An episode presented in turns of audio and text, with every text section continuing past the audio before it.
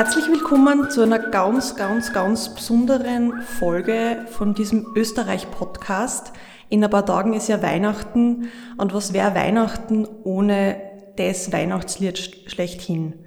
Ich sitze jetzt gerade mit der Anna Holzner im Stille Nacht Museum. Sie ist wissenschaftliche Leiterin vom Stille Nacht Museum und das seit 2004. Und heute hat sie sich ein bisschen die Zeit genommen, damit wir über die Geschichte und über die Legenden und Stille Nacht heute ein bisschen plaudern. Schön, dass du da bist. Danke, ebenfalls schönes Grüß Gott. Ja, Stille Nacht, das ist ein Lied, das uns in Österreich besonders zu Weihnachten begleitet. Und das ist ja ursprünglich als Gedicht verfasst worden. Die erste Version 1816 ist tatsächlich ein Gedicht. 1816, also das sind jetzt doch schon ein paar Jährchen her. Wie, wie war denn das damals? Salzburg ist ja nicht mehr Teil des Fürth-Erzbistums und Teile sind nach Bayern und nach Österreich gegangen. Aber was war denn das für, für Zeit? Na, das Erzbistum, das Ende des Erzbistums war ja schon einige Jahre zurück, das war ja 1803. Und dann ist Salzburg marschiert von Österreich nach Frankreich, nach Bayern und dann wieder nach Österreich. Und 1816 war es dann endgültig Österreich. Es ist geteilt worden, ein Teil ist nach Bayern gegangen, ein Teil ist in Österreich geblieben. Ja, und auch die Kirchenprovinz ist geteilt worden, weil früher haben ja Teile von Tirol dazugehört, die sind dann auch weggenommen worden. Also Salzburg ist geschrumpft. Salzburg war der absolute Verlierer der napoleonischen Kriege. Wir waren wirklich das Letzte, dann kann man sagen. Nicht einmal mehr eigene, eigene Provinz. Wir sind an Oberösterreich angehängt gewesen. Also es war wirtschaftlich ganz schlimm. Und die Kriege haben natürlich dazu beigetragen, dass die Bevölkerung dezimiert wurde, dass sie fast nichts mehr hatte. Es gibt zum Beispiel Berichte aus Bayern, dass die Leute nicht einmal mehr Steuer zahlen konnten, weil sie einfach nichts mehr hatten, nicht einmal mehr einen Strohball. Und das war eine bittere Zeit und der Josef Mohr und der Franz Xaver Gruber sind genau da hineingefallen. Du hast es jetzt schon vorgenommen, die zwei, die sich ein bisschen durch den Zufall gefunden haben, Gedicht ist ja 1816 verfasst worden. Wer hat denn das verfasst und was war denn das, das war der Josef Mohr, das war ein Vikar, also es war seine zweite Stelle äh, in, in seinem Leben, er ist 1815 erst zum Priester geweiht worden, ist hineingekommen äh, in den Lungau, dort wo sein Vater hergekommen ist, hat dort in Maria Pfarr, der Hilfspriester, und da gibt es ein sehr schönes Altarbild dort, und das heißt, dass das das Vorbild war von ihm. Da ist nämlich Christus, also der Knabe mit dem lockigen Haar dargestellt. Und das kommt ja im Text vor. Und das ist vielleicht, nachdem es den Leuten doch schlecht gegangen ist, vielleicht ein bisschen eine, eine soll eine Hilfe sein, eine, eine moralische Hilfe, dieses Gedicht. So könnte man sich's vorstellen. Und das ist dann bei ihm geblieben, das Gedicht. Es ist nicht publiziert worden. Und er hat es dann mitgenommen, als er nach Salzburg wegen Krankheitshabe nach Salzburg gekommen ist und von dort dann versetzt worden ist nach Oberndorf, weil das klimatisch günstiger war und dort als Hilfspriester angefangen hat 1817. Und wie haben sich die zwei Männer dann kennengelernt und wie hat dieses Gedicht quasi die Melodie bekommen? Franz Xaver Gruber war ja schon seit 1806 Lehrer, ist 1807 angestellt worden in Arnsdorf, das ist ja nicht weit weg von Oberndorf und in Oberndorf, nach der Teilung, ist Oberndorf eine selbstständige Gemeinde geworden. Es war ursprünglich an der Vorort von Laufen. Die Kirche dort ist die Hauptkirche geworden, was früher nur eine Filialkirche war. Und es gab aber niemanden, der die Orgel spielen konnte. Wobei man Orgel jetzt nicht als große Orgel empfinden darf, sondern es war ein Orgelpositiv, ein ganz kleines Instrument mit nur vier Registern. Aber es gab, wie es so schön heißt damals, kein Individuum, ein musikalisches Individuum, das fähig gewesen wäre, die Orgel zu spielen.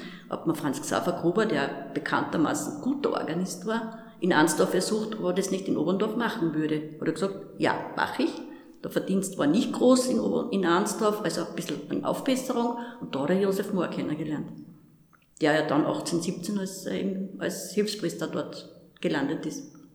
Und haben die zwei Männer sich gleich von Anfang an sagen wir, verstanden? haben sich sehr gut verstanden, weil Josef Mohr sehr musikalisch war, Franz Xaver Gruber natürlich und wir wissen aus Briefen, dass sie zusammen Wanderungen unternommen haben, dass sie bis nach Waging gegangen sind, auch dort Freunde besucht haben, zusammen musiziert haben, dass sie in, in, in, in Oberndorf in, in Laufen hinüber sind, also noch die bayerischen, damals bayerischen, frisch bayerischen Gebiete besucht haben, weil sie dort ja auch Freunde gehabt haben und dass sie sehr gerne mit zusammen musiziert haben. Das ist doch schön, wenn man so gemeinsam ein Hobby hat, das einem wirklich so verbindet und naja. an dem wir das, äh, was wir jetzt noch über 200 Jahre später uns daran mhm. erfreuen können. Natürlich ist es schön. Und auch muss man dazu sagen, dass zum Beispiel der Franz Xaver Gruber kein Verächter von Bier war. Also sehr gern hin und mal ins Gasthaus gegangen ist, ein Bier getrunken hat. Was er auch dann in Hallen gemacht hat. Und da haben sie sich gut getroffen. Dann hat es also dieses Gedicht gegeben. Und wie kommt jetzt wirklich diese Melodie? Ja, wissen tun wir das aus dieser authentischen Veranlassung, dass der Franz Xaver Gruber viele, viele Jahre später, nämlich 1854, geschrieben hat wo er schreibt, dass am 24. Josef Mohr zu ihm gekommen ist, ihm den Text gegeben hat und er dann eine Melodie komponiert hat und am Abend ist es dann unter viel Beifall äh, in der Kirche aufgeführt worden. Also war quasi ein Schnellkomposition. Es war eine schnell, schnell, schnell Komposition, aber wie es so oft ist, der erste Entwurf ist der beste.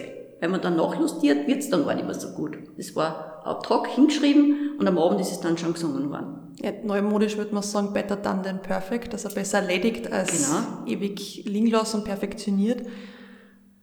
Es war allerdings auch vom kommerziellen Erfolg her, äh, ja, gar nichts.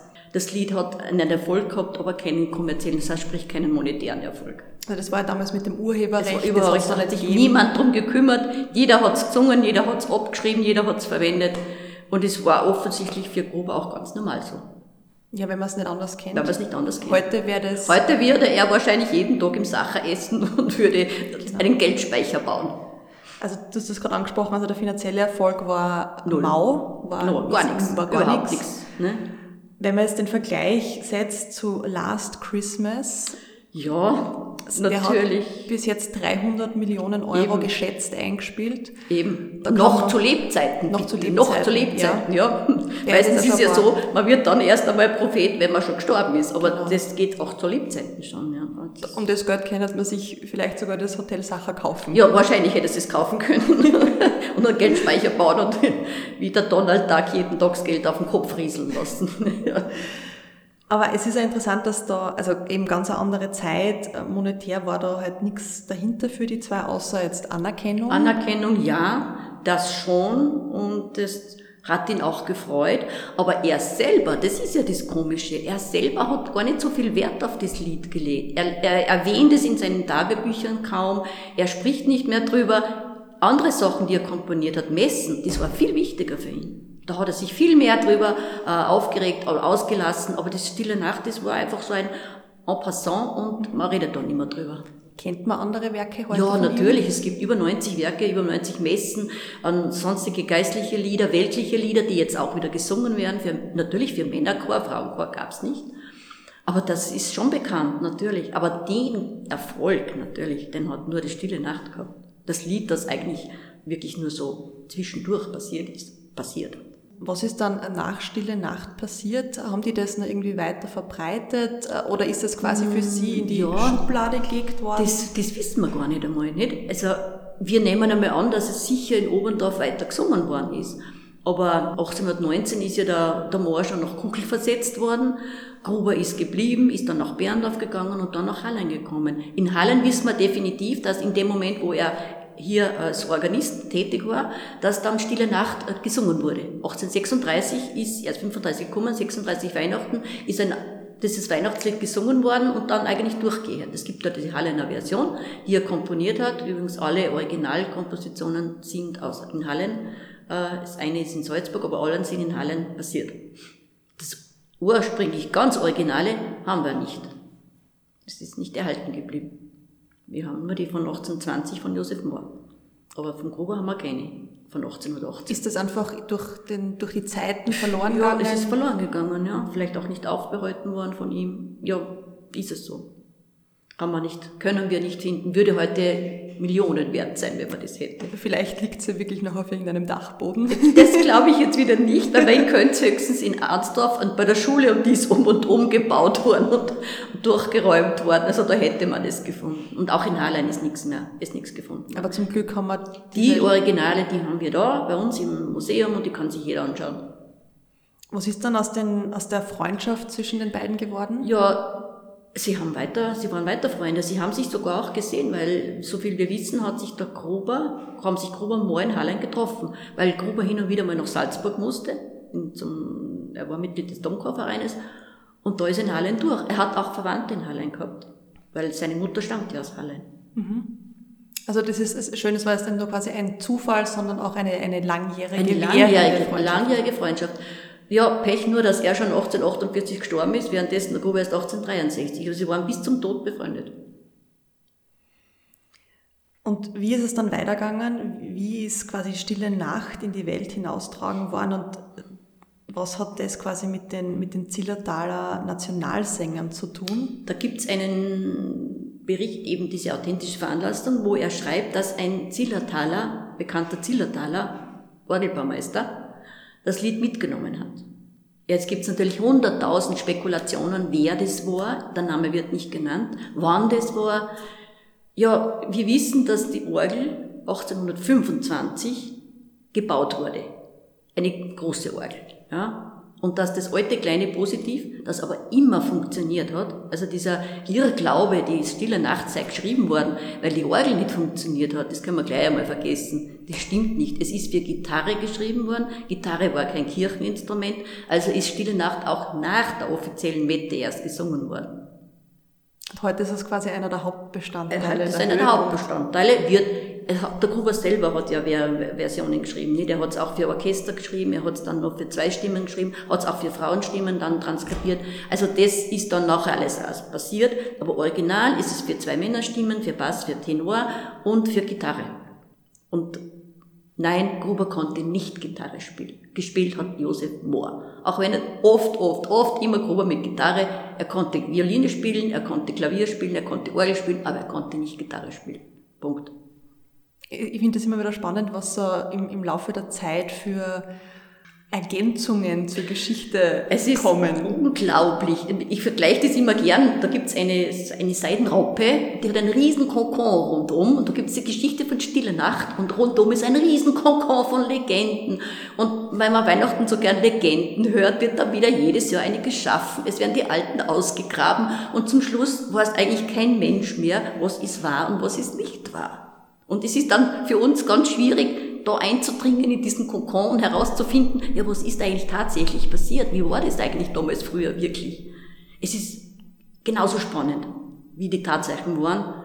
Und äh, die Legenden, ja, manches ist sowas von rührselig. Also kein Schmalztopf wird ausgelassen. Alle hauen sich vor Weihnachten wieder rein und man kann das zehnmal sagen und es publizieren.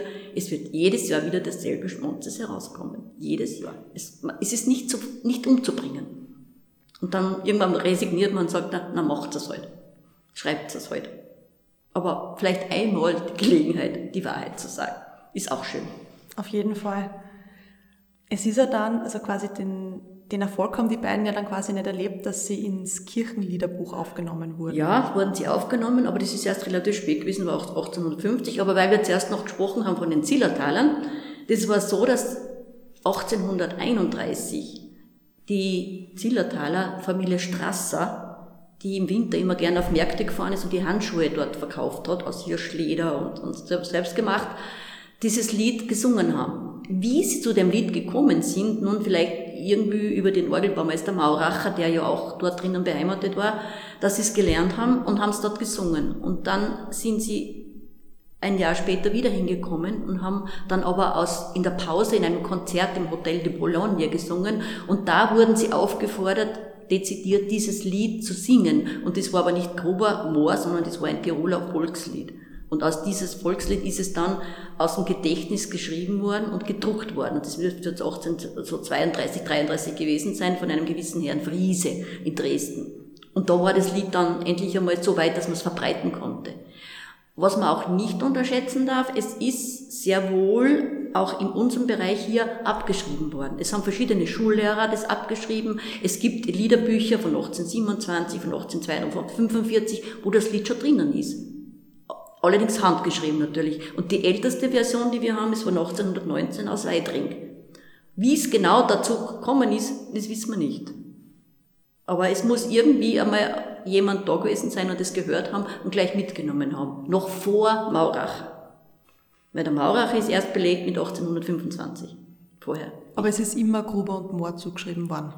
Es ist lange Zeit unbekannt gewesen, aber diese Leute, diese Schullehrer, die haben sehr wohl Gruber dazu geschrieben. Da hat man schon gewusst, wer das ist. Und erst in den 70er, 1870er Jahren haben dann einmal Leute versucht, Erk zum Beispiel oder äh, Ludwig Stoib, rauszufinden, wer hat das eigentlich geschrieben. Und dann ist man auf die authentische Veranlassung gekommen und gesehen, aha, das war der Gruber.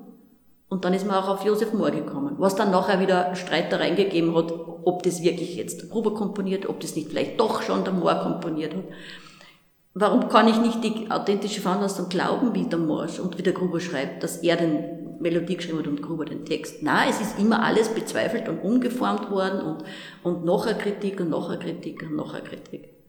Was nie im Sinne der Erfinder war. Die haben das einfach komponiert, haben es getextet und das war's dann. Diese ganzen Streitereien, wahrscheinlich haben sie das gar nicht vorstellen können, dass da jemand mal so drüber streiten kann.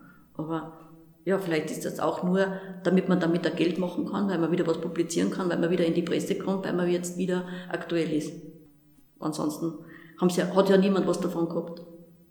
Aber dann mit der Aufnahme quasi in das Kirchenliederbuch 1866, hätte das, wären Sie noch am Leben gewesen, hätte das für Sie irgendwie finanziell Nein, was bedeutet? Nein, auch nicht, auch nicht. Erst mit der Begründung, also erst mit der Beschaffung des Urheberrechts, das dann aber bis dahin es waren das Sammlungen. War, und die Kirche hätte sowieso nichts bezahlt. Jetzt springen wir mal ein paar Jahre. Wie ist das dann, wie war der Lauf, dass Stille Nacht übersetzt worden ist oder auch? Ja, es ist zum Beispiel äh, in den 1850er Jahren auch in Tschechien, nachdem das jetzt einmal zur Monarchie gehört hat, Tschechien wurde zu uns gehört, auch Ungarn, ist es schon als Weihnachtslied verbreitet gewesen. Es ist in den 50er Jahren dort schon übersetzt worden. Es ist 1848, 49 gibt es dann die älteste Version in Amerika schon, weil es ist ja von den Missionaren mitgenommen worden. Da hat es ja Kirchenbücher gegeben, da war das Lied drinnen und das natürlich dort auch in die Sprachen übersetzt worden, wo die Missionen bestanden haben.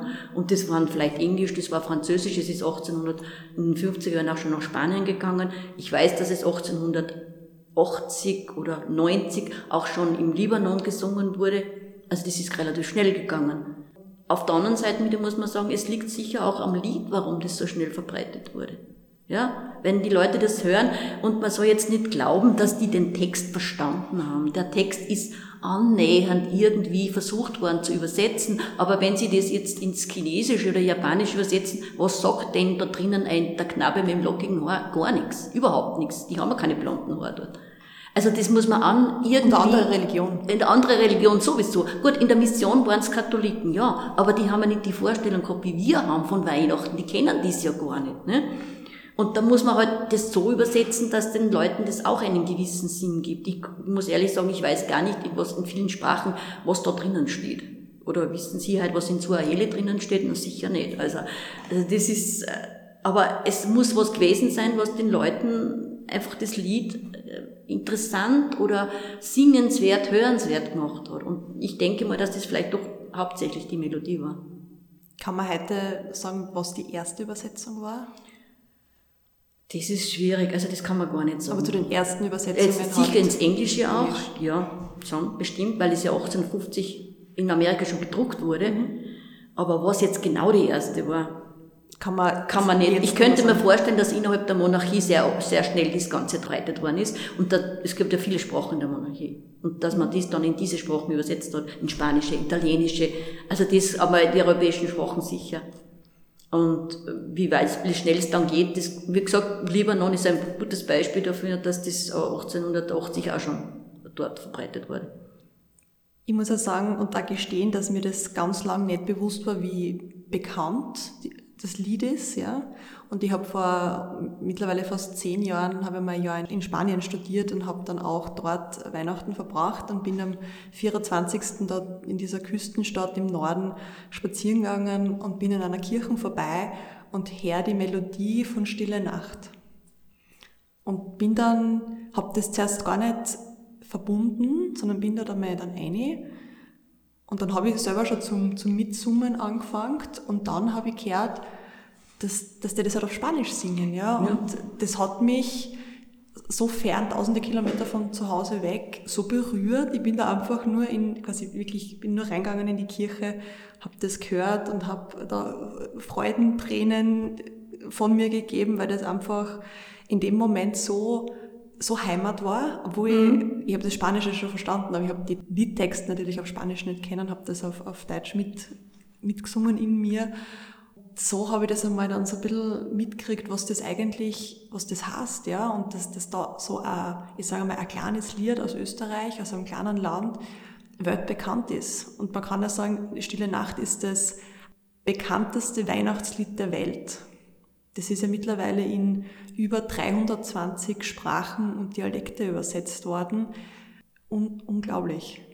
Und das Bemerkenswerte ist ja, dass das auf der ganzen Welt ganz selten als österreichisches Weihnachtslied, sondern das ist, das ist im Land entstanden. Das ist für viele, ja, das ist bei uns, das ist unser denkt Lied. Man nicht drüber nach. Da denkt man nicht drüber nach, woher das kommt. Das ist da, das ist unser Weihnachtslied und das wird viele Amerikaner glauben, das ist in Amerika entstanden, andere glauben, das ist, was weiß ich, in Italien, in Spanien. Das ist einfach so international, dass sich keiner darum kümmert, wo das herkommt. Weil es interessiert so lange, ja keinen. Schon so lange her ist. Ja, es interessiert keinen. Als Kind hat man das gesungen, das ist ein riesiges Lied, das ist von da. Das hat die Oma schon gesungen. Das hat die Oma gesungen, das hat der Uroma schon gesungen, das gehört daher, das ist da wird gar nicht hinterfragt. Nein, wird überhaupt überhaupt gefragt. Dass das aus, aus Salz, also aus, aus, aus Oberdorf, das interessiert keinen. Wie viele Leute haben damals dort in Oberndorf gelebt? Mein Gott, wie viele, wie viele Einwohner wird Oberndorf damals gehabt haben? Ich schätze mal so 2000, wann es überhaupt gehabt hat. Ja. Wahnsinn. Ja, weil es ist ja ein Großteil, war ein Laufen drüben. Ne? Das war der Hauptort. Oberndorf war ja nur die, die Skiversiedlung. Ne? Vielleicht waren es sogar noch weniger. Ja. Hallen hat damals 4000 Einwohner gehabt. Das war wesentlich größer. Also das waren sicher keine 2000, sondern das waren vielleicht 800, 900 Leute. Wahnsinn. Ja. Aber das hat keinen interessiert. Das ist völlig egal. Das ist dort, wo es gesungen wird, ist es dort entstanden. Und eigentlich ist es ja egal, wo es herkommt. Ich würde ja auch so sagen, ja. Es ist ja das Schöne, dass das so verankert ist und dass das so viel Leute mit einfach dem Weihnachtsfest, mit Familie, vielleicht am Christbaum, wenn das in der Kultur auch ist, ja. so verankert ist. Stille Nacht ist für viele Leute Weihnachten. Und wenn ich das singe, habe ich Weihnachten. Und es ist völlig egal, woher es kommt. Vor allem, das ist ja ein Lied, also eines der wenigen Weihnachtslieder, das ja wirklich erst am Heiligen Abend singen. Ja, und auch nicht viel länger. Also vielleicht noch zwei, drei Tage nachher, aber dass ich das schon im, im November irgendwelchen Adventmärkten her, das finde ich schlimm. Aber ist ganz selten, oder? Ist ganz selten, Gott sei Dank, ja. Wir haben gerade vorher diese ganzen Übersetzungen angesprochen, da sind ja Dialekte dabei. Was, was zählt denn zu den, ich sage mal, exotischsten? Ja, ich denke mal, Inuit ist vielleicht ein bisschen exotisch oder ähm, Zulu zum Beispiel, Cheyenne zum Beispiel, Indianersprachen. Also das ist schon sicher sehr extrem und ich will gar nicht wissen, was da im Text wirklich drinnen steht. Ich habe in der Recherche gelesen, dass das sogar auf Klingonisch übersetzt ja, Wenn es dir so Spaß macht, kann man ja. das machen. Wer das dann singt, weiß ich nicht. Aber, und dass es auf Latein übersetzt worden ist, ist jetzt keine Seltenheit, weil das ist ja die Kirchensprache. Also genau. da braucht man sich nicht aufregen drüber. Hat man damals in der Kirche, war Latein noch die Kirchensprache? Ja. Und ja. war das dann erlaubt, dass man das quasi auf Deutsch singt? Du hast vorher gesagt, das ist äh, nach der Messe. Es war nach der Messe. Nach es war Messe. kein Kirchenlied. Mhm. Es ist ja erst später ins Kirchenliederbuch aufgenommen worden. Bis dahin, natürlich hat man singen können in der Kirche. Weihnachtslieder sind ja auch gesungen worden in der Kirche, ohne dass man, dass das ein, ein, ein Messlied war. Das war schon erlaubt, natürlich. Aber halt nicht auf Latein, sondern auf Deutsch. Es waren die, so ziemlich die einzigen Lieder, die damals auf Deutsch gesungen worden sind. Alles andere war ja Latein. Es ist auch schön, dass das damals halt noch wirklich also auf, auf Deutsch gesungen worden ist. Ja. Da versteht man auch, was man singt. Also ja, eben, eben. Ich meine, es hat zwar der Coloreda die deutsche Messe eingeführt, aber das hat lange gedauert, bis er das durchgesetzt hat.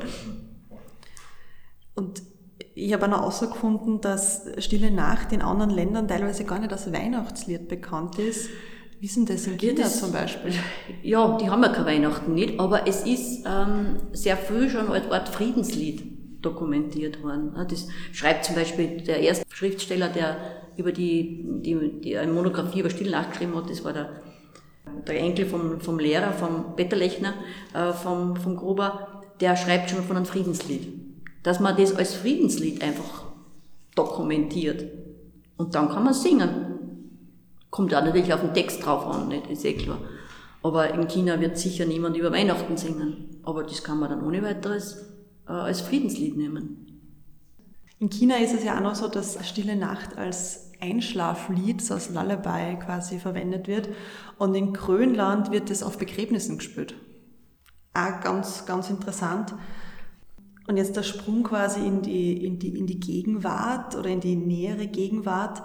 Äh, seit 2011 ist Stille Nacht Teil des immateriellen Weltkulturerbes der UNESCO. Wie ist denn das dazu? Da warst ja, du auch schon im Museum, das heißt, du wirst diesen Prozess wahrscheinlich mitbegleitet haben. Ja, und zwar ist jetzt nicht so sehr von uns ausgegangen, sondern es ist vom damaligen Präsidenten der Stille Nacht-Gesellschaft ausgegangen.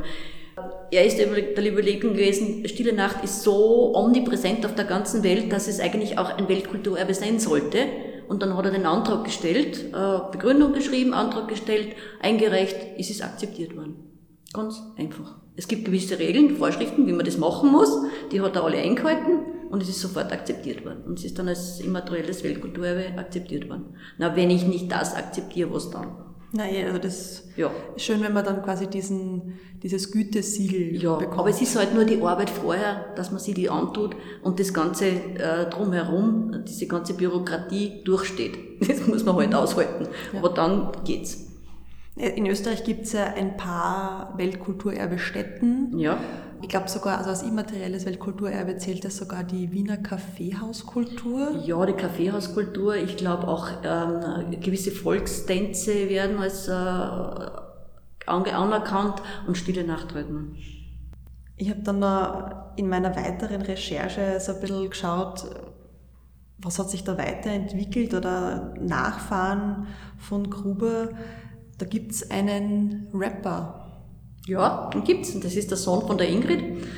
Er ist der Ur, Ur, Ur, Urenkel. Also 4 Uhr. 4 Uhr. Ja, sie hat 3 Uhr und er ist äh, 4 Uhr. Und zwar ist er, es ist nicht von einem Sohn, sondern von der Tochter. Und zwar von der Amalie äh, Gruber, die hat einen Birnbacher geheiratet, die Tochter hat dann weiter wieder geheiratet und da kommt dann jetzt eben dieser Ur-Ur-Ur-Urenkel aus und der ist auch Musiker.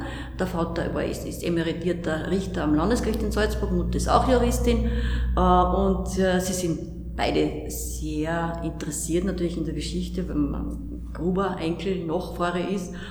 Und ich glaube aber, er singt Stille Nacht in der Originalversion. Er singt es nicht gerappt gibt es keine moderne. Nein. Ich glaube, er hat es selber gesagt, er das ist so das schön, nicht, das bleibt ist, so. Nein, es, natürlich gibt es moderne Versionen. Also gibt es jede Menge äh, Musiker, die das äh, irgendwie ummodeln und äh, singen, aber im Grunde genommen bleibt es immer die stille Nacht. Ich habe dann eine Aussage gefunden, dass es in Michigan, in Frankenmuth, eine stille Nachtkapelle ja. gibt. Wie, wie, ist denn das? Also da gibt es dieser äh, Brauner, der, der hat eine stille Nacht, eine Weihnachtswelt geschaffen da drüben. Das ist eine Einkaufswelt. Eigentlich. Ja, Einkaufswelt. Das ist das ganze Jahr über Weihnachten. Da kann man Christbaumkugeln, alles mögliche, Christbäume, alles liegt da drüben. Es ist das ganze Jahr Weihnachten und der hat eben angesucht, ob er die Kapelle nachbauen darf. Nachdem es die Kirche nicht mehr gibt, hat er die Kapelle nachbauen dürfen. Jetzt gibt es äh, die Kopie davon in, in, in Michigan ja, äh, muss man vom Glück reden, weil sonst hätten es vielleicht die Chinesen schon nachgebaut, weil die haben ja alles nachgebaut, die haben ja Hallstatt auch nachgebaut. Ne? Genau, ja. Der hat zumindest nachgefragt. Ja, ich habe die Chinesen nachgefragt, die bauen das halt einfach. Nein, die haben das, glaube ich, einfach gebaut. Damals. Ja, eben. Ja. Ja, ich habe das auch ein bisschen recherchiert und es wird dann auch einmal, wenn es funktioniert und klappt, auch eine Geschichte für einen Podcast werden, ja. weil das einfach so bizarr es ist. Es ist so bizarr, ja. Dass man da einfach im ja, im, in der Hotellobby Pläne vom, vom eigenen, von der eigenen Stadt, vom eigenen äh, Lebensmittelpunkt findet und dann ein paar Jahre später ist, sieht man Fotos vom chinesischen Hallstatt. Ja. ja, dann haben wir auch immer Millionen Chinesen in Hallstatt. Dieses Jetzt Jahr nicht, jetzt jetzt nicht. nicht. Sind die, sind die Österreicher, die da. Ja, jetzt haben wir mal die Chance, dass wir nach Genau. Hallstatt fahren, das muss man ausnutzen, dann sind sie Genau. wieder da. Du hast schon gesagt, es gibt also diese Geschichte von Franz Xaver Gruber und Josef Mohr, die zieht sich ja durchs Salzburger Land. Ja. Das sind ganz verschiedene Orte. Was kann man davon heute noch irgendwie erleben? Och, da gibt es sogar Wanderwege, es gibt natürlich mit Autowege zum Abfahren die einzelnen Lebensstationen. Anfangen müsste man bei Franz Xaver Gruber in, äh, in, seinem, in seinem Geburtsort, das ist in Hochburg-Ach, das ist allerdings Oberösterreich. Und das ist das Innviertel. Und das Innviertel ist genau bis äh, 1774 bayerisch gewesen. Also wenn er ein bisschen früher, zehn Jahre früher auf die Welt gekommen wäre, wäre er Bayer gewesen. Die würden sich jetzt drüber freuen. Ist aber nicht. Bayern ist nach dem Krieg an, Salz, an Österreich gekommen, also im Viertel, und darum ist er Österreicher gewesen, aber ein Oberösterreicher. Und da kann man dort an, dann gibt es einmal eine Gedenkstätte dort. Das Originalgeburtshaus ist leider 1927 abgerissen worden. Es war nicht möglich, das zu erhalten. Jetzt hat man aber ein ähnliches Haus gefunden, hat es dort wieder aufgebaut, wieder her hergerichtet. Ist ein sehr schönes Museum. Die Leute sind wahnsinnig bemüht dort. Es gibt einen Friedensweg. Heuer ist natürlich alles anders in Corona-Zeiten, aber sonst gibt es auch ein Weihnachtsspiel dort. Kann man dann weiterfahren nach Arnsdorf, nicht so sehr nach Salzburg als der Moor. In Arnsdorf ist er Lehrer gewesen, Oberndorf hat er die Orgel gespielt und er ist dann weiter nach Berndorf. Das Mesenhaus in Berndorf kann man mehr anschauen. In Arnsdorf ist das Mesenhaus gleich das Schulhaus, wo er Lehrer war. Es ist heute oben ein Museum und unten die älteste Schule Österreichs, die noch im Betrieb ist. Ja, und das kann man sich alles anschauen. Berndorf geht nicht mehr, Mesenhaus abgerissen, aber dann bei uns. Aber es wäre Heilern- Gedenktafel wahrscheinlich. es gibt stehen. eine Gedenktafel dort an der Friedhofsmauer. Es war ja lustig, es war eine sehr enge Straße dadurch, nicht? Und auf der einen Seite war das Wirtshaus und auf der anderen Seite war das Mesenhaus. Und wie die Straße verbreitert worden ist, war die Frage, was reißen wir ab? Das Wirtshaus steht noch. Mesenhaus nicht mehr. Hallen, natürlich als Endstation. Da gibt es das Stille Nachtmuseum, es ist die, das Originalwohnhaus von ihm. Es ist das Mesnerhaus und im oberen Stock ist das, war das Organisten, die Korrigentenwohnung. Das ist heute beides Museum. Und das Grab ist dort hier und von Josef Mohr. Nun, in Salzburg gibt's das Wohnhaus, wo er gewohnt hat, ab einem gewissen Alter. Wo er geboren ist, wissen wir nicht genau. Das ist wahrscheinlich im Dombezirk gewesen, weil er im Dom getauft worden ist. Sie haben dann einige Male die Wohnung gewechselt, aber wir wissen, dass er dann in, im Gymnasium war in Salzburg. Er ist dann äh, im Lungau gekommen, er war Maria Pfarr. Es gibt dort das Haus noch in Stranach, wo seine Eltern gewohnt haben, also sein Vater auf die Welt gekommen ist. Ja, und dann gibt's die verschiedenen Stationen, wo er war. Er war in Oberndorf, er war in Kuchel, er war in Figaun, er war in Wagrein.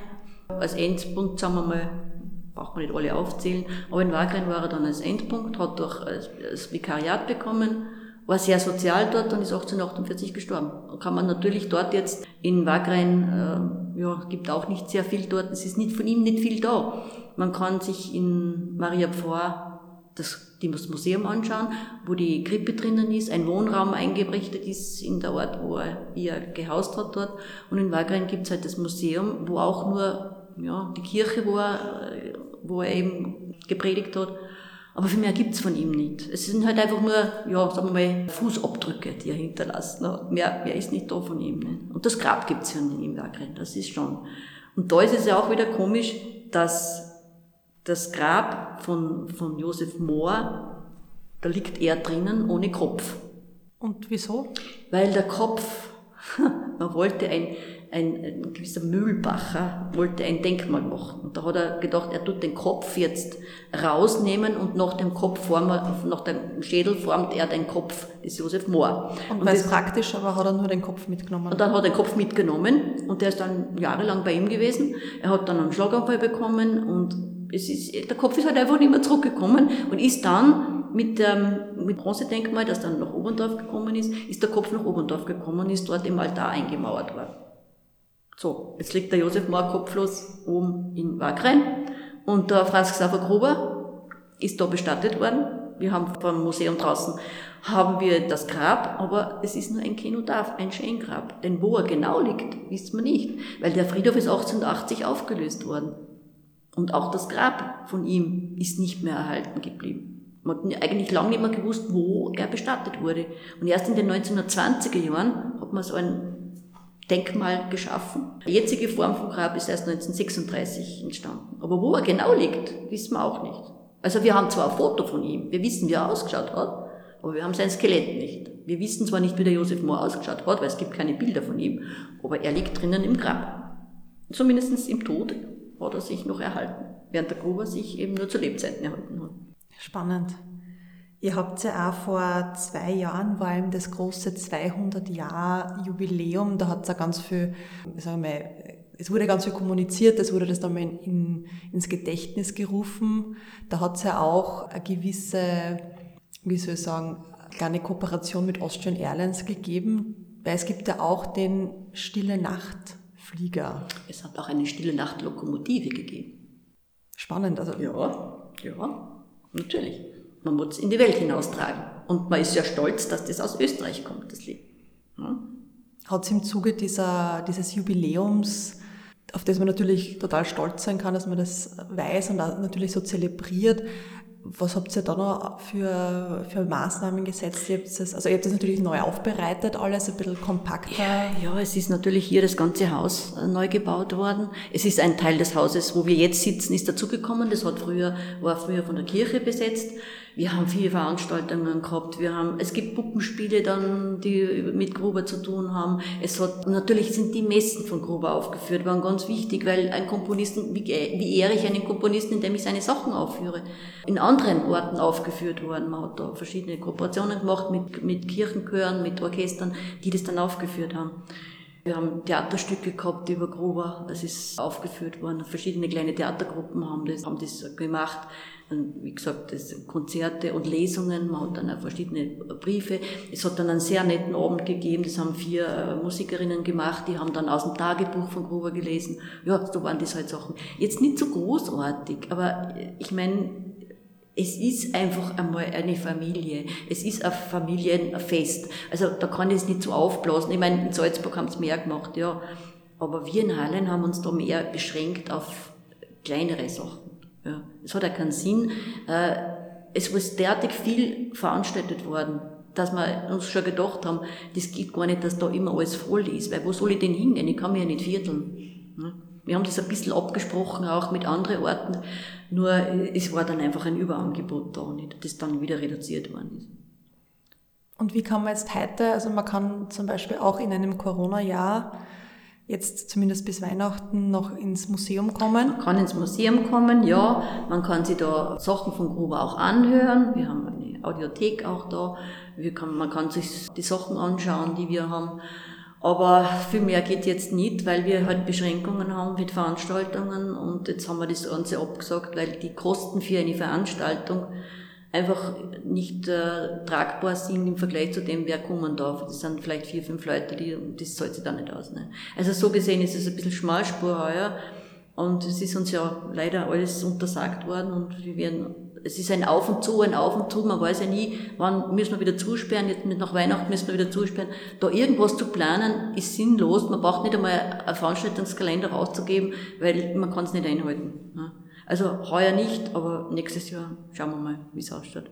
Und ihr habt es ja nicht nur in der Weihnachtszeit geöffnet. Wir haben das ganze Jahr über geöffnet, ja. Es ist ja auch hauptsächlich Gruber, Gruber Familie. Es ist ja jetzt nicht nur Stille Nacht. Ne? Stille Nacht teilen wir uns mit anderen. Wir teilen es mit Wagrein, wir teilen es mit Maria Pforr, mit Arnsdorf, mit Oberndorf.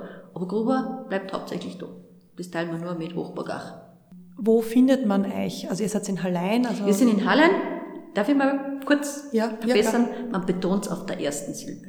Halle. Gut zu wissen. Ich habe ja. das wahrscheinlich mein Leben lang dann falsch ausgesprochen. Es ist immer falsch. Lein ist eine Verkleinerungsform. Wer betont schon die Verkleinerung? Hall, von Haller, Salz, das ist das Wesentliche. Und wir sind gleich neben der Kirche. Kann man gar nicht verpassen. Und weil ich gerade vorher das Problem gehabt habe mit dem Parken, wo kann man gut parken, dass man ja, gleich herkommt? an und für sich kann man in Hallen gut auf der Pernerinsel parken. Es gibt auch einen äh, Christor-Parkplatz, ist auch beschildert, es gibt auch eine Tiefgarage dort. Aber vor Weihnachten kann es natürlich manchmal sein, dass alle Parkplätze besetzt sind. Im Internet, wo findet man euch da? Unter Stillnachtmuseum, Keltenmuseum ist alles eins. Also wir sind ein, äh, eine Museumsgemeinschaft, kann man sagen. Ja, es läuft, es ist zwar zwei Standorte, aber es ist ein Museum. Keltenmuseum, Stillnachtmuseum. Alle Infos und Links findet ihr natürlich dann auch auf der Webseite und in den Show Notes. Und jetzt vielen herzlichen Dank, liebe Anna, dass du dir die Zeit genommen hast und diese besondere Geschichte, die sich über zwei Jahrhunderte, also mehr als zwei Jahrhunderte spannt, da mit uns teilst und uns deine Expertise da teilhaben hast lassen. Bitte gerne, es war mir eine große Freude und ich wünsche allen, die zuhören, frohe Weihnachten. Auch von mir frohe Weihnachten und jetzt habe ich dann noch eine kleine Überraschung. Eine gute Freundin von mir, die Silvana Veit, die auch Schauspielerin ist und Sprecherin, also professionelle Sprecherin, hat was für euch eingesungen. Also frohe Weihnachten und schöne, schöne Feiertage und wir hören uns dann vermutlich im nächsten Jahr. Viert euch!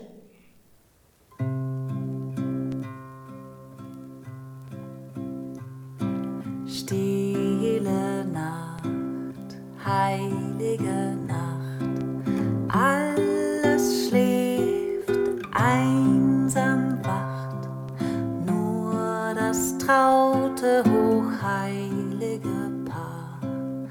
holder Knabe im lockigen Haar, schlaf in himmlischer Ruhe, schlaf in himmlischer Ruhe. Stille Nacht, heilige Nacht, Hirten